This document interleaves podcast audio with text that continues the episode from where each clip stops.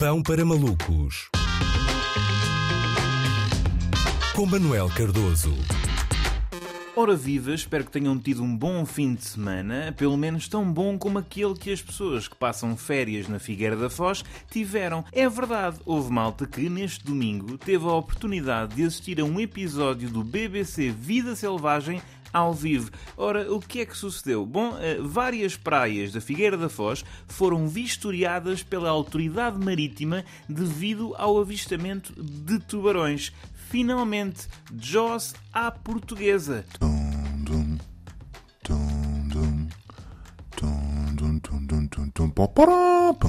é verdade, é verdade. Insólito, não é? Insólito. Aliás, acho que é mais do que um insólito. Uh, acho que insólito seria aparecer um bacalhau na praia de Miramar.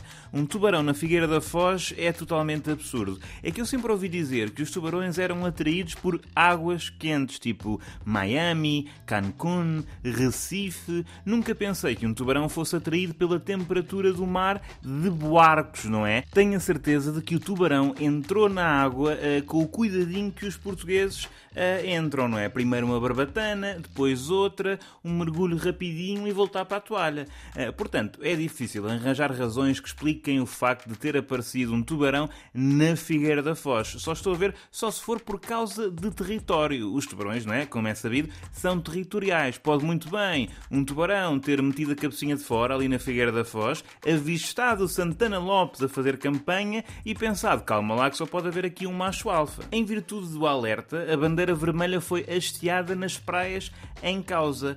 E eu pensei, eh, como assim só a bandeira vermelha? Ah, está ali um tubarão. Como é que é que isto assim fico mesmo muito inseguro em relação ao sistema das bandeiras, não é? Pelos vistos, bandeira vermelha tanto pode significar uh, está bom para fazer surf, como está ali um tubarão branco a degustar uma família da Beira Alta. No entanto, as autoridades ordenaram às pessoas que estavam no mar uh, que saíssem da água. E aqui já me parece um caso de atentado à liberdade individual, não é? Quer dizer, se estas pessoas estavam dentro de água em setembro, num dia em que foi chuviscando nas águas frias da Figueira da Foz, em princípio teriam toda a capacidade física para dar um banano na penca uh, do Bruce do filme À Procura de Nemo, não é? É que na verdade avistamentos de tubarões têm tanto de assustador como de fascinante. É que os tubarões são as estrelas de rock do mar. São figuras míticas, consomem tudo o que lhes aparece à frente. Toda a gente